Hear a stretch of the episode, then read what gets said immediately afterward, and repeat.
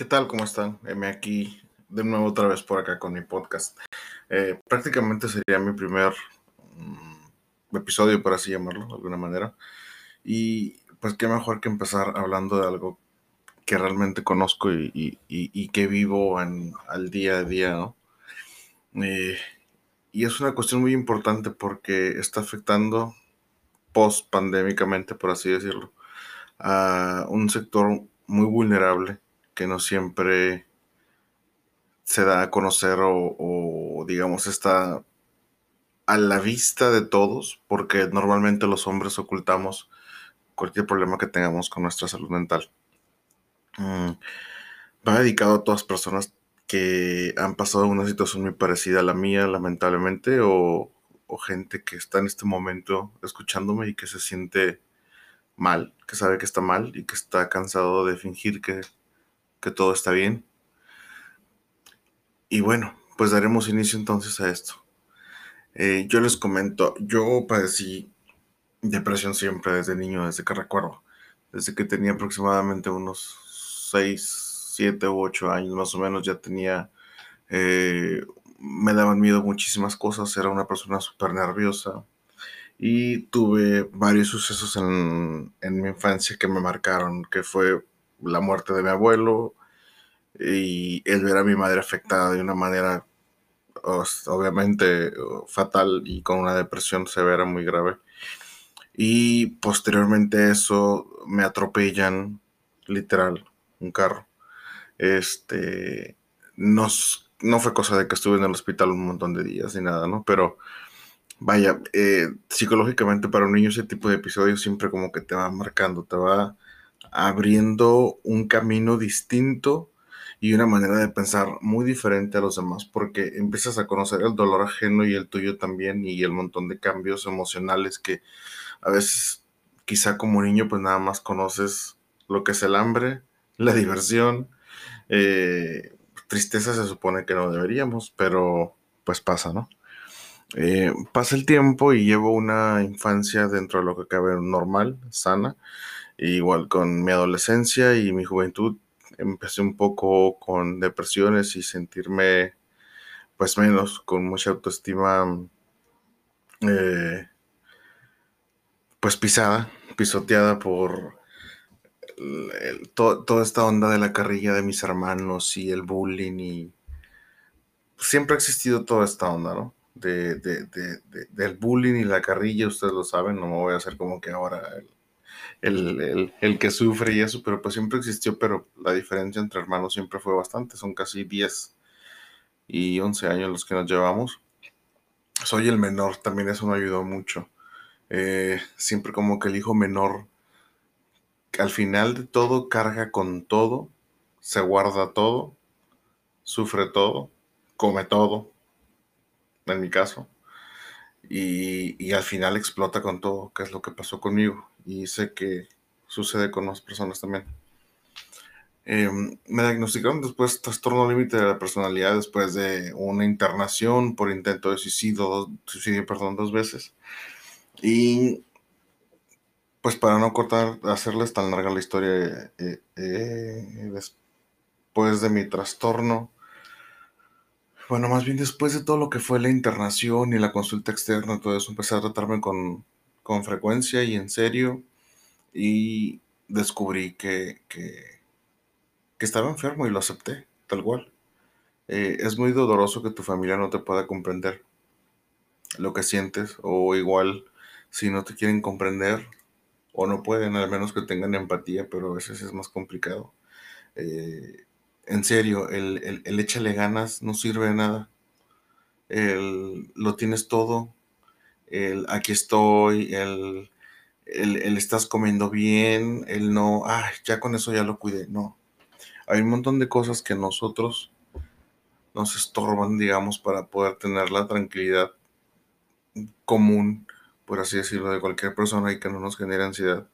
Pueden ser cosas súper mínimas, pero inclusive hasta compañeros de trabajo, familia, parejas, te pueden llegar a, a estorbar porque tienes una necesidad de satisfacer a las personas a veces o de querer que estén tranquilos y tú no puedes. Y menos puedes dar, brindarles eso a ellos. Entonces te genera muchísima más ansiedad. Obvio, viendo la ansiedad como lo que es, no, eh, por favor, no hay que ver el, tema este de la ansiedad como el, nerviosito, el que no haya que hacer, el que se come las uñas. Eh, no, eso no es la ansiedad. La ansiedad, cuando estás enfermo de ansiedad en sí, lo que tienes es una necesidad por estar siempre preocupado por lo que viene a futuro en cuestión de segundos, minutos, años o semanas, eso no importa. Pero te genera mucha ansiedad el, digamos, como un ejemplo ahorita lo que mencionaba de la pareja. Bueno, si hago esto, ¿le irá a gustar o no? Si hago esto para que esté tranquila. Eh, entonces todo eso es como que tener tu mente siempre como un ratoncito roedor y eso, créanme, literalmente cansa tu cabeza te duele, te quema, sientes como si te saliera humo y es fatal. Encima, no sé qué sucede con el cerebro que los psiquiatras me lo han explicado, pero no lo he logrado entender, la verdad, como para explicarlo. Pero siempre que viene la ansiedad, al rato llega la prima, que es la depresión, o viceversa. Y la depresión tampoco es como decimos, estoy depre. Güey, es que no, no mames, la depre no. O sea, la depresión es una enfermedad cabrona que te nubla todos tus pensamientos. Así estés sonriendo, creo que eso ya se sabe de, de entrada, todo el montón de gente que se ha suicidado, que lo tiene todo y que es feliz y que no sé qué. La depresión, se los digo yo, es ese sentimiento de vacío perpetuo, de soledad, que no se llena con nada, que no sabes cómo y por qué en qué momento dejaron de gustarte las cosas que te gustaban hacer, las cosas que te apasionaba, no te puedes despertar, es literal. Eh, batallas muchísimo para dormir porque estás siempre ansioso y cuando logras dormir ya te tienes que levantar y no quieres hacerlo porque tienes miedo de cómo vaya a ser tu día o porque ya de entrada tu depresión te dice que tu día va a ser una mierda y ya no quieres estar ahí, ya no quieres volver. Llámese trabajo, llámese relación, llámese lo que sea. Entonces, está muy cabrón ese tema de la depresión en los hombres.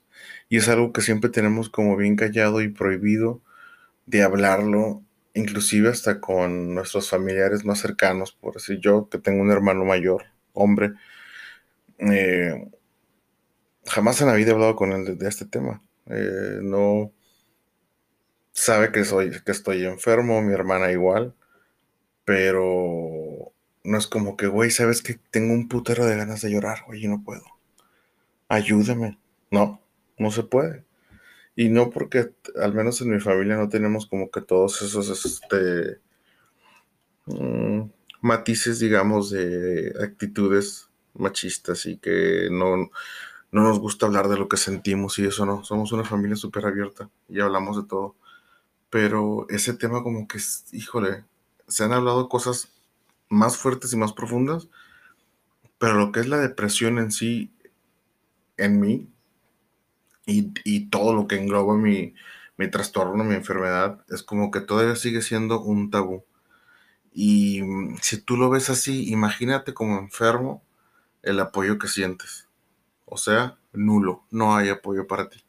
Aunque te digan échale ganas y o sea, aquí no es de la llamadita, no es de, de échale ganas de que vas a estar bien, de que vamos y que te voy a presentar unas morras o unos morros, o, saca pasar a tu vieja, güey, o no sé, no es eso. Neta, o sea, se siente bien culero. No les pedimos que nos logren entender porque eso va a ser imposible.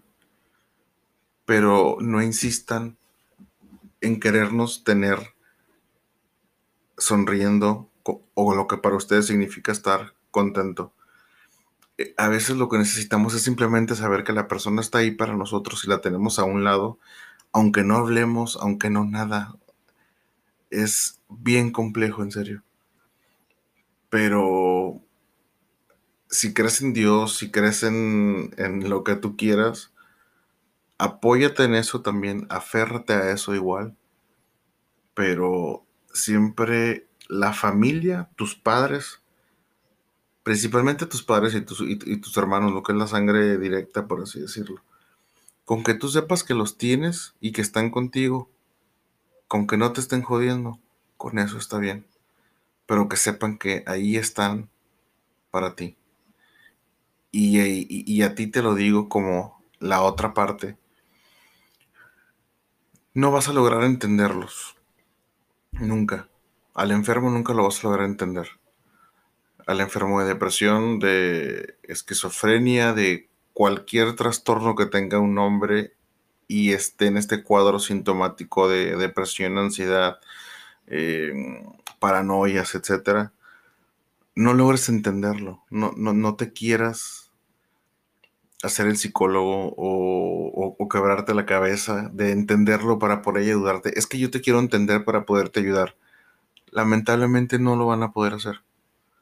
Se los digo porque tengo varios buenos amigos y lo intentaron hacer y nunca se pudo hacer nada. Es solo saber que si me caigo, sé que mis amigos me van a recoger. Es lo único que necesitamos. Mis, mis amigos, mi familia, llámese como se llame. Pero empatía ante todo y saber que lo que a ti te hace bien y lo que a ti te hace feliz y lo que a ti te llena, a otra persona no, pero porque está enferma. El cerebro trabaja con neurotransmisores, con químicos. Todo nuestro cuerpo es química. Producimos azúcar, bilirrubina, em, serotonina, infinidad de cosas. Y el cerebro trabaja con esos, con, con esos neurotransmisores que producen esos químicos. Y el cerebro se enferma, ni modo. Así como te enfermas del hígado, tienes colesterol, tienes triglicéridos, tienes etcétera, pues así le pasa al cerebro también, porque el cerebro no se habría de enfermar. ¿Por qué? Porque todo está en la mente, pues sí. La mente es una cosa, el cerebro es otra cosa, el cerebro es un músculo, es un órgano. Entonces, no nos confundamos con eso. Siempre aunque sea de manera invisible, está con la persona que quieres apoyar. Aunque sea de una manera mm, metafórica, por así decirlo. Pero siempre hazlo saber que estás para él, para ella. Y que no estamos jugando. Y que no queremos llamar la atención. Y que de veras puede llegar el día en que todo sea muy tarde. Y el suicidio existe. Existe en hombres, en mujeres, en niños, en niñas, en adultos, en ancianos. No dejes pasar de alto la oportunidad de poder ayudar a alguien. Si está totalmente de tus manos, hazte cargo de la gente profesional, de la gente que sabe, que se llaman psicólogos y psiquiatras. Haz algo. Ve por ellos. Ayúdalos. Ayúdate. Ayúdense ayúdense en familia, porque la familia es como la mano, tiene cinco dedos. Si te falta uno, ya no es tu mano. O sí va a ser tu mano, pero sin un dedo. Imagínate, es lo mismo. Pero al final, si te fijas, todos son iguales.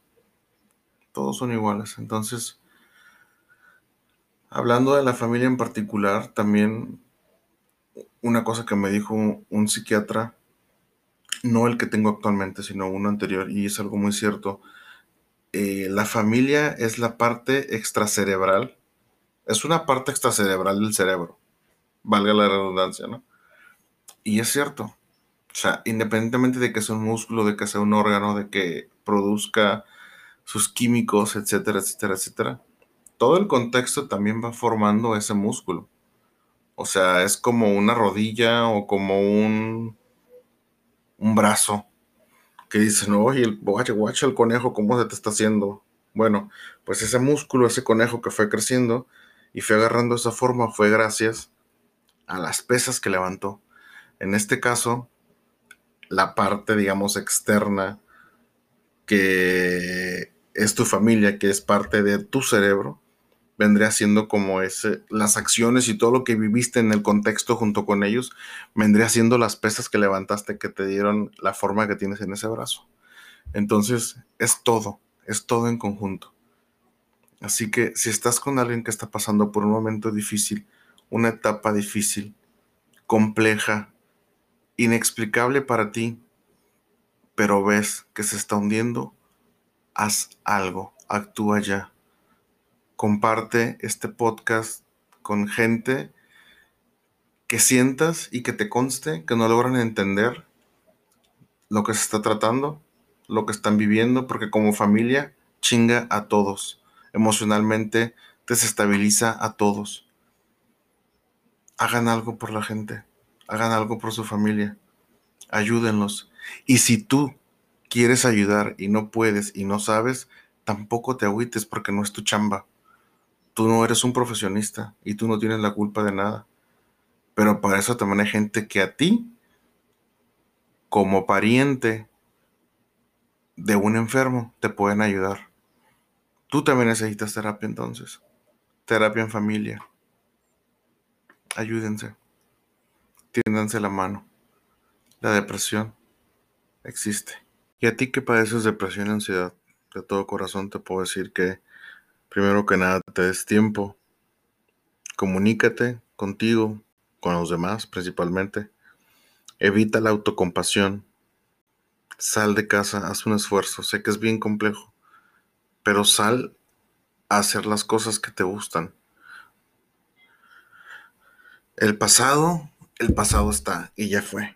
Eso sí, olvida, no lo puedes regresar, no puedes solucionar. Y si hay un problema, que tienes, que detectaste, que viene de tu pasado, ya por el simple hecho de que tú lo hayas detectado, tienes toda la obligación de trabajar en él, como adulto que eres. Come bien. Neta si ayuda la comida. Come bien. Ponte pequeños objetivos durante el día. Mañana me despierto y voy a hacer esto, el otro, a bañarme, a comer, a salir un rato a tomar el sol, etcétera es que hay veces que no nos bañamos y lo saben. Escribe listas, escribe todo lo que tengas en la mente, escribe todos los pensamientos negativos, deséchalos, escríbelos. No los puedes hablar con alguien, escribe, escribe, escribe, escribe. Y haz ejercicio porque aumenta tu serotonina. Eso es importantísimo. Sin dejar la obligación de que debes de acudir a terapia. No todo es psiquiatra porque la Psiquiatría no funciona sin la psicología. Un medicamento es una muletilla nada más para la terapia. La terapia es lo que te va a salvar de donde estás. Y adelante. Adelante con lo que te toca, como adulto, como ser humano y como amor a tu propia persona. Es hacer lo que te corresponde. Ir a terapia, medicamentos, y algo bien importante, no cometas el error que muchos cometen. Dejan de empezar a tomar el medicamento porque se están empezando a sentir bien. Y es ahí el, el, el meollo del asunto. Claro, te estás sintiendo bien porque el medicamento te está funcionando y la terapia también. Pero eso no quiere decir que ya te hayas... No me gusta ese término, pero por así decirlo, curado. Esto se disipa, se duerme, se controla pero claro que se puede llevar una vida común y corriente. Saludos a todos, gracias por escucharme, se los agradezco de corazón.